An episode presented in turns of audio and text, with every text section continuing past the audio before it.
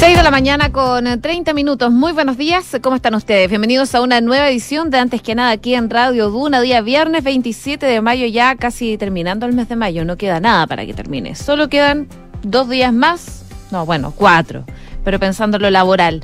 Vamos a ir eh, viendo cómo se va desarrollando el pronóstico del tiempo, que dicen que van a haber heladas acá en la región metropolitana y en otras zonas del país. Por lo menos a esta hora, en Santiago hay 5,5 grados de temperatura. La máxima va a llegar hoy hasta los 14, acompañado de nubosidad parcial, y así se va a mantener por lo menos para el fin de semana. Viña del Mar y Valparaíso, 6 grados de temperatura máxima de 13, cielos principalmente cubiertos, allá donde nos pueden escuchar en el 104.1. En Concepción, 4 grados, máxima de 11, cielos principalmente cubiertos durante esta jornada y el fin de semana las máximas van a estar en torno a los 12 grados de temperatura. Y en Puerto Montt, donde nos sintonizan en el 99.7, 4 grados, cielos cubiertos, las nubes se quedan durante todo el día, la máxima va a llegar hasta los 9 y probablemente mañana van a tener chubascos aislados que van a ir bajando y aumentando la intensidad durante el transcurso del fin de semana, tanto sábado como domingo esperan eh, precipitaciones allá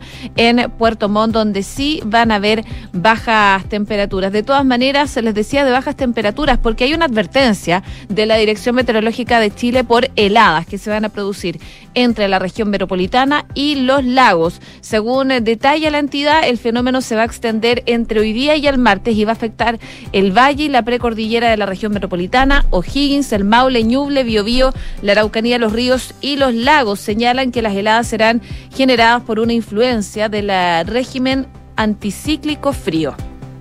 Esto a raíz de la situación, eh, el organismo entregó una serie de recomendaciones a los agricultores, sobre todo para evitar pérdidas de cosecha por estas heladas que sabemos son tan perjudiciales. 6 con 32, hacemos un resumen de las principales noticias que están marcando la jornada en los titulares.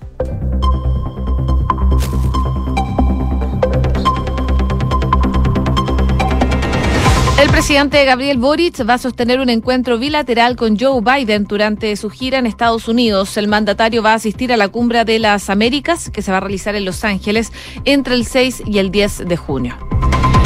El gobierno evalúa una prórroga al estado de excepción en la macrozona sur. La moneda se abrió ayer a ampliar la presencia militar a otros caminos y rutas también, aunque aún no da señales de un posible estado de excepción a secas.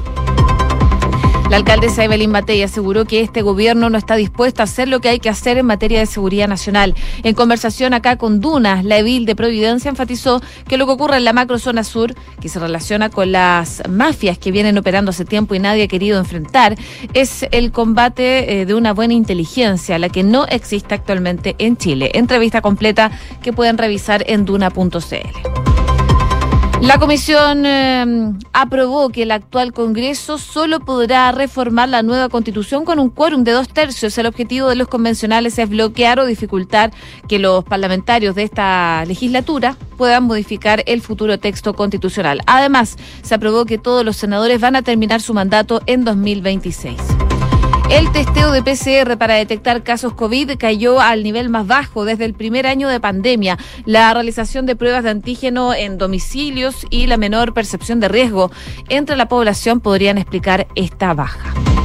El Ministerio de Educación va a destinar 3.400 millones de pesos para un nuevo catastro de infraestructura escolar que en su piloto ya detectó un deterioro promedio del 14% en los recintos. El proyecto preliminar se realizó en 302 colegios, con la mayoría de ellos bajo un 25% de deterioro y casi un cuarto con problemas entre el 25 y un 50%. En noticias internacionales, Ucrania advirtió de que la tercera guerra mundial podría estallar si Rusia gana. La arrolladora ofensiva rusa en el Donbass ha llevado a Kiev a redoblar sus pedidos de armas para esta guerra en Ucrania. Y cerca de 300.000 efectivos militares van a proteger el voto en las elecciones presidenciales de Colombia este domingo. El ministro de Defensa, Diego Molano, señaló que la fuerza pública ha dispuesto de sus capacidades para garantizar una elección que sea segura de la mañana con 34 minutos. Comenzamos la mañana informados en Antes que nada con Josefina Stavrakopoulos. Bueno, sabemos que las autoridades están realizando balances de lo que ha significado el estado acotado de excepción en la macrozona sur. De hecho, tuvo una reunión la ministra Isquia Siches con la ministra de Defensa Maya Fernández, en donde eh, analizaron el tema junto a las policías y el jefe del Estado Mayor de la zona. Pese a que la reunión para analizar la medida, que se acotó a la presencia militar solo en las rutas, estaba fijada para. Eh, antes del homicidio eh, del trabajador forestal segundo Catril. Esta finalmente se realizó el día de ayer. Y según lo que explicaba la ministra Isquia Siches, es que no desestiman que puedan evaluar algunas carreteras o rutas donde esta medida se pueda extender. De hecho, el subsecretario del Interior, Manuel Monsalve, ya había dado esa misma bajada respecto del tema y aseguró que el compromiso era garantizar la seguridad de las rutas y es por eso que quieren que las Fuerzas Armadas se dedique preferentemente a la seguridad de las carreteras. El gobierno cumplirá con sus compromisos, que es garantizar la seguridad de las rutas, y se evaluará cómo sigue la marcha de este estado de excepción, decía Monsalve. Eh, finalmente, también la ministra Siches tuvo una reunión con el presidente Gabriel Boric, que se extendió por cerca de 20 minutos, y quienes conocieron de su tenor aseguran que la ministra le habría hecho, entre otras, una recomendación al jefe de Estado, además de pasar la información eh, que le entregó a la ONU, a Naciones Unidas, a cuyos representantes también recibió durante la la mañana del día de ayer. En el Ejecutivo reiteran que la idea de un estado de excepción a secas no sería el mejor camino para resolver la escalada de violencia en la zona, aunque recalcan que sí están evaluando prorrogar la medida acotada por otros 15 días más, para lo cual no requieren, recordemos, la aprobación del Parlamento. Si lo hacen ya por una tercera vez, ahí sí lo tendría que ver el Parlamento. El timing de aquella decisión y cómo se comunique no va a ser eh, al azar, por supuesto, porque eh, eh, el decreto que rige actualmente tiene vigencia hasta el primero de junio, día en que el presidente Gabriel Boric va a tener que dar su cuenta pública al Congreso y probablemente ese va a ser uno de los temas que va a tener que abordar el mandatario. Pero por supuesto hay varias reacciones de lo que está pasando en la macrozona sur. Acá en Duna estuvo la alcaldesa de Providencia, Evelyn Matei, participó en el programa Terapia Chilensis, donde abordó diversas temáticas como la seguridad nacional y el trabajo del gobierno, eh, sobre todo en la macrozona sur. En un primer análisis, la jefa comunal comentó que, eh, comentó, digo, que en materia de seguridad hay muchos fenómenos que son parecidos y que deben tratarse de forma distinta. Está naturalmente lo que ocurre en la macrozona sur, que se relaciona con mafias que vienen operando hace tiempo y que nadie ha querido enfrentarlo. Eso, dice la alcaldesa, se combate con buena inteligencia que en Chile no existe. Escuchemos las palabras de la alcaldesa Evelyn Matei acá en Radio Duna. La ANI es una broma. Eh, eh, todas las cosas han surgido sin que, siquiera se hayan dado cuenta que se venía algo encima. Eh, no tiene ni las facultades ni la gente apropiada, ni probablemente el número de personas apropiadas y probablemente tampoco la tecnología apropiada, no tienen nada. Em, eh, la, inteligencia de carabineros se destruyó por completo hace un par de años. Em, lo que había ahí. Después del caso Huracán. Claro. Declaraciones de la alcaldesa de Providencia, Evelyn Matei, que se refirió también a la delincuencia común que ocurre en las ciudades, donde abordó con énfasis el tema de la inmigración y su nexo con cierto tipo de delitos. Ahí ella dice que han tendido la mano cariñosa a los inmigrantes que vienen a trabajar y quienes son mayoría, pero últimamente han entrado personas que vienen a delinquir. Hay fenómenos delictivos en que son puros extranjeros, los motochorros son puros extranjeros, no hay chilenos. Hemos detenido varias bandas, lo puedo contar porque lo hemos visto, decía la alcaldesa Evelyn Matei. La entrevista completa, por supuesto, y como siempre la pueden revisar en duna.cl. 6 de la mañana con 38 minutos.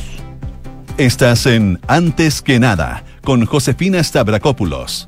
Duna 89.7. Seguimos revisando informaciones de este viernes 27 de mayo. Otra tiene que ver con la Convención Constitucional, porque la Comisión de Normas Transitorias finalmente aprobó la indicación que congela el mecanismo de reforma de la eventual nueva Constitución, por lo menos hasta el 2026. Esto debido a que los convencionales quieren bloquear o dificultar lo que más puedan la opción de que el actual Congreso tome lápiz y goma y en caso de que gane la prueba en el plebiscito de salida comiencen a eh, reformar este nuevo texto constitucional. La enmienda, que fue aprobada por 24 votos a favor y 5 en contra, dice lo siguiente, que las normas de reforma a la Constitución establecidas en la Constitución entrarán en vigencia el 11 de marzo del 2026. Durante la presente legislatura, los proyectos de reforma constitucional serán aprobados con el voto favorable de las dos terceras partes de los diputados y diputadas y senadores en ejercicio. Acá los convencionales eh, tomaron este camino debido a que en el borrador de la nueva constitución quedó con un mecanismo de reforma muy flexible. Cuando el Pleno rechazó el artículo que fijaba como regla general para modificar la constitución un quórum de cuatro séptimos, la consecuencia fue que entonces quedó establecido que el quórum para modificar la Carta Magna es el mismo que el de las leyes, es decir, mayoría simple. Esa decisión abrió un inmediato dilema si la Constitución se puede reformar solo con mayoría simple, entonces el actual Congreso, una vez aprobado el nuevo texto en el plebiscito de salida, podría empezar a realizar reformas de manera inmediata debido a lo fácil que podría conseguir esa cantidad de votos. Y ante ese escenario entonces es que un grupo de convencionales optó por bloquear esa opción. El asunto ha sido bien polémico dado que la norma transitoria recoge el quórum más exigente de reforma de la Constitución de 1980. Esa regla de los dos tercios para reformar la Carta Magna históricamente ha sido criticada por la izquierda y sobre todo por el Frente Amplio. Y uno de los más duros en este tema ha sido el convencional Fernando Atria, quien incluso se ha referido a esta regla como un candado o un cerrojo constitucional. Sin embargo, ese mismo sector actualmente defiende de la idea aprobada por la comisión.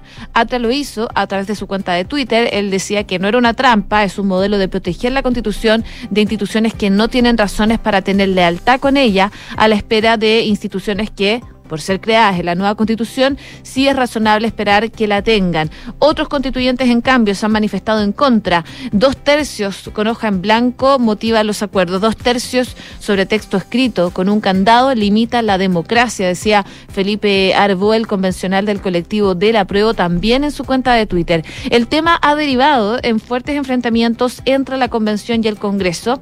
Por ejemplo, el eh, presidente del Senado y del Partido Socialista, Álvaro Elizalde, decía que rigidizar es una mala idea porque perjudica la opción del apruebo. La nueva constitución debe establecer mecanismos razonables de reforma para su eh, perfeccionamiento a futuro. Bueno, es parte entonces de lo que se está analizando actualmente respecto de la nueva constitución de la comisión que está viendo las normas transitorias para finalmente implementar una nueva constitución. También el día de ayer eh, en, quedó lista en la comisión de preámbulo lo que va a decir en la nueva constitución y lo que va a tener que ser votado en el Pleno. La comisión encargada de este tema em, aprobó los cuatro párrafos que corresponderían a la introducción de la propuesta de nueva constitución. Recordemos que son tres las comisiones que están eh, trabajando en estos momentos. Yo antes les estaba hablando de normas transitorias, que es la que se encarga de eh, ver cómo se va a transitar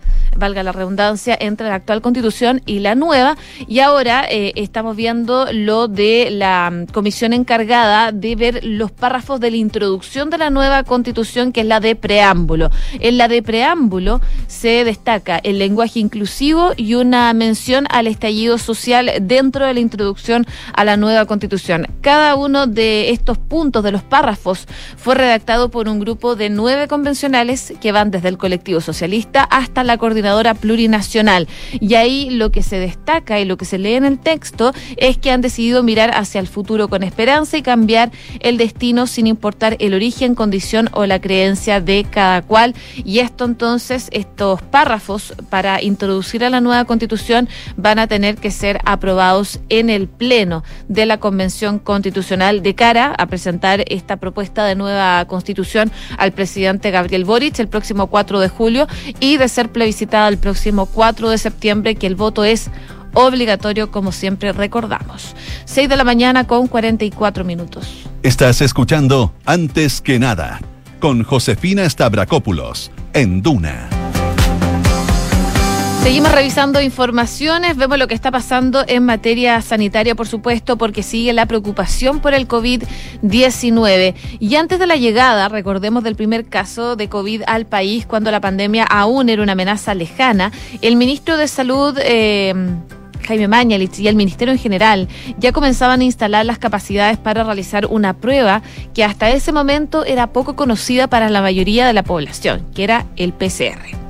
Y fue de esa manera que en tiempo récord el país montó toda una red de laboratorios, tanto públicos como privados, que comenzaron a analizar a cientos y luego de miles de muestras en todo el país y durante todos los días. Y desde entonces la capacidad no había hecho sino incrementarse para poder llegar a posicionar a Chile como una nación acá en Sudamérica con mayor nivel de testeo, lo que también se ha reflejado en cifras de contagios internacionalmente reconocidas como confiables. Sin embargo, esa situación ha ido cambiando rápidamente en los últimos meses. De hecho, el promedio de test PCR efectuados durante el último mes es el más bajo desde diciembre del 2020, cuando la capacidad de testeo aún eh, estaba en crecimiento. Y durante mayo, eh, este mes que ya se va terminando, el promedio semanal se mueve entre los 30.000 y los 35.000 test diarios, en comparación con noviembre del año pasado, cuando el país se mantenía con casi un tercio de los casos actuales. El país realizaba en promedio más de 70.000 exámenes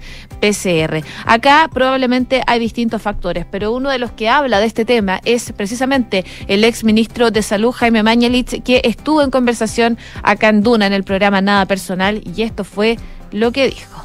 Las autoridades del gobierno han dicho estamos en una quinta ola, los casos están aumentando, duplicando en una semana, ya está empezando a haber una presión sobre la red asistencial, no todavía en las unidades de tratamiento intensivo, perdón, pero sí en las unidades de menos complejidad, una gran demanda a los a las consultas, un servicio de urgencia, y en ese contexto la velocidad de reproducción del virus, la positividad, región metropolitana más de 14%, quiero recordar en el día de hoy, eh, significa que en realidad nosotros decimos hoy día que hay 7.000 casos, pero probablemente ya son mucho más de 20.000 por la cantidad de testeo peligrosamente bajo que estamos haciendo como señalaba en la mañana y como además apareció en una nota de algún periódico hoy día nacional, eh, estamos, nunca habíamos estado fuera de la pole position en testeo en América. ¿Y por qué eh, pasa eso? La gente se acostumbró. Ahora Perú ya, bueno, declaraciones del de eh, ministro, exministro Jaime Mañalich, exministro de Salud, respecto a este testeo, que claramente ha ido a la baja y lo hemos visto también en los últimos balances sanitarios que hace el, eh, el Ministerio de Salud actualmente. Y al comparar la cantidad de test PCR que realiza cada país, por ejemplo, de Sudamérica, mencionaba Perú, el exministro de Salud, por cada caso positivo que detecta, por primera vez Chile no es líder en esta materia, quedando debajo de Perú, que realiza cerca de 100 test por cada eh, nuevo infectado, Bolivia que realiza 50, Colombia 30, mientras que Chile hace 10 por cada caso nuevo. Solo supera a Ecuador que tiene 9,5 y Argentina que tiene 3,4. Eh, parte entonces de lo que se analiza en estos momentos en materia de COVID-19. El día de ayer el Ministerio de Salud informó sobre 7.550 casos nuevos de COVID, la cifra más alta desde el pasado 25 de marzo y estamos a la espera de las cifras del día de hoy. C con 48. Escuchas antes que nada con Josefina Stavrakopoulos. Duna. La ministra de Relaciones Exteriores, Antonia Urrejola, entregó detalles del itinerario que va a tener el presidente Gabriel Boric en el marco de la Cumbre de las Américas. En ese sentido, la canciller confirmó que Boric va a sostener una reunión bilateral con el presidente de Estados Unidos, Joe Biden. Y por otra parte, la ministra criticó el hecho de que se excluya a Cuba, Venezuela y Nicaragua del acto y acusó que esto podría debilitar esta cumbre. En este sentido, decía que ha manifestado Estados Unidos ya, tanto en conversaciones privadas como públicamente, que abogan por una cumbre sin exclusiones. Y esto implica invitar a todos los países que son de las Américas. Estados Unidos organiza y es su decisión a quien invita Chile, abogado por una cumbre sin exclusiones, pero eh, no ha puesto como condición su participación a que estos países sean invitados. Una vez eh, en la cumbre haremos saber nuestra opinión sobre la materia, recalcó la canciller Urrejola al respecto. Consultada sobre si la exclusión de estos tres países debilita la instancia y aseguró que más allá de la posición que uno pueda tener sobre estos tres países, sobre todo en materia de derechos humanos, ella dice que le parece que hay un conjunto de desafíos en la región que hay que enfrentar de manera conjunta y el diálogo hay que tenerlo entre todos, independiente de las distintas posiciones que se tengan. Y en ese sentido, eh, sí puede haber un debilitamiento, pero igual le parece, dice, que la cumbre es un espacio importante para intercambiar distintas opiniones, como también poder tener conversaciones con los distintos jefes de Estado, decía la canciller Urrejola, en la previa de esta cumbre que se va a hacer en Estados Unidos, específicamente en Los Ángeles, a la que va a asistir el presidente Gabriel Boric. 6 con 49. Estás escuchando Antes que nada con Josefina Stavrakopoulos en Duna. Y ahora sí que nos vamos de lleno a Estados Unidos porque las armas de fuego superaron a los accidentes de automóvil como la principal causa de muerte entre los menores estadounidenses, con datos oficiales que muestran un fuerte incremento de asesinatos con armas como la masacre en la escuela de Texas que cobró la vida de 19 niños lamentablemente. En términos generales, 4.368 niños y adolescentes de hasta 19 años murieron por causas de disparos en 2020, una tasa de 5,4 4 cada 100.000, según datos de los Centros de Control y Prevención de Enfermedades. Casi dos tercios de las muertes fueron homicidios. En comparación, hubo 4.036 muertes relacionadas con vehículos. Anteriormente, la principal causa de muerte en este grupo etario era precisamente en accidentes de tránsito, pero la brecha se fue cerrando desde que en las últimas décadas se mejoraron las medidas de seguridad en el tránsito, mientras que las muertes por armas fueron creciendo. Las líneas eh, de tendencia se cruzan en 2020 último año en que se disponen datos, un hallazgo encontrado en una carta publicada la semana pasada en la revista New England Journal of Medicine. Los autores de la carta advirtieron que los nuevos datos eran consistentes con otras evidencias de que la violencia con armas aumentó durante la pandemia por COVID por razones que aún eh, no están totalmente claras, eso sigue en estudio, pero advierten que empeoró y que no puede suponerse que se revertirá a los niveles prepandemia. Los datos actualizados de la CDC muestran que casi un 30% de las muertes fueron suicidios, apenas 3% fueron decesos no intencionales y un 2% corresponden a intentos no esclarecidos. Lamentablemente son cifras que dan a conocer eh, Estados Unidos luego de la matanza de la masacre que se vivió en Texas. Cifras de muertes con armas en menores de edad. Y en eh, otras noticias del ámbito internacional, les cuento que Ucrania está advirtiendo que la tercera guerra mundial podría estallar si Rusia sale ganando del actual conflicto. El asesor de la presidencia dijo que Moscú considera que tiene suficientes recursos para mm, acometer su ofensiva en este estado del país y denunció que quieren quedarse con parte del territorio. Mientras tanto, Vladimir Putin redobla su ataque sobre eh, y ya murieron 1.500 personas en esa ciudad, lamentablemente. Son los ataques que está realizando Vladimir Putin en Ucrania, en donde eh, el presidente ucraniano dio ayer una conferencia de prensa habitual durante la noche en donde aclaraba que la situación es bastante crítica en Ucrania a propósito de de la posición que está teniendo Rusia actualmente en ese país. Zelensky acusa a Rusia de genocidio por los asesinatos masivos también en el Donbass. 6,52. Cifras, mercados, empresas. Las principales noticias económicas están en Antes que nada. Las expectativas eran promisorias. La International Fresh Produce Association eh, proyectaba que las exportaciones de uva de mesa durante la temporada iban a crecer. 13,6% eh, hasta las 684.700 toneladas, mientras a su ex aspiraba a una alza superior al 15%. Sin embargo, ese pronóstico se vio rápidamente truncado. Se exportaron específicamente 602.000 toneladas. Eh, ellos dicen que el año pasado había sido malo por la lluvia y que no esperaban tiempos mejores y ocurre un masazo tremendo, dice, que los ha golpeado muy fuerte, dice el presidente de Decofrut, Manuel José Alcaíno, en el marco de un seminario de la fe de fruta. Para este 2021-2022, la industria preveía enviar a todos los mercados 82 millones de cajas. Los problemas logísticos habrían reducido de todas maneras ese volumen a 75 millones de cajas. Unos 7 millones de cajas quedaron sin exportar. Gran parte por la falta de capacidad marítima, que fue mucha, según lo que señalan. Estados Unidos es el principal destino de la uva de mesa chilena. En la temporada 2020-2021 representó un 48% de los envíos, seguido lejos de China, que tuvo un 26%. A ese mercado el producto ingresa básicamente por el puerto de Filadelfia, puntualmente por el terminal de Holt y el puerto de eh, Wilmington terminales que estuvieron prácticamente colapsados. Si en temporadas anteriores llegaban a ese puerto 22,8 millones de cajas, em, en esta fueron 27,3 millones, 4 millones más de cajas que deberían ser fumigadas en el ingreso. Y el atuchamiento se vio impulsado por el eh, triple de cítricos proveniente de Marruecos, que saltaron de 63 mil pallets a 200 mil y que desviaron sus desvíos desde Europa afectado por la guerra a Norteamérica. Ello se agravó por la decisión del puerto de Wellington de no recibir eh, contenedores a fumigar, por lo que todo se concretó en el terminal de Holt. Así que eso ha sido parte de la dificultad que han tenido desde los exportadores de uva de mesa y hablan de una crisis logística que afectó los envíos por 10 millones de dólares en sobrecostos a navieras y 7 millones de cajas sin embarcar, según lo que explican desde esta agrupación.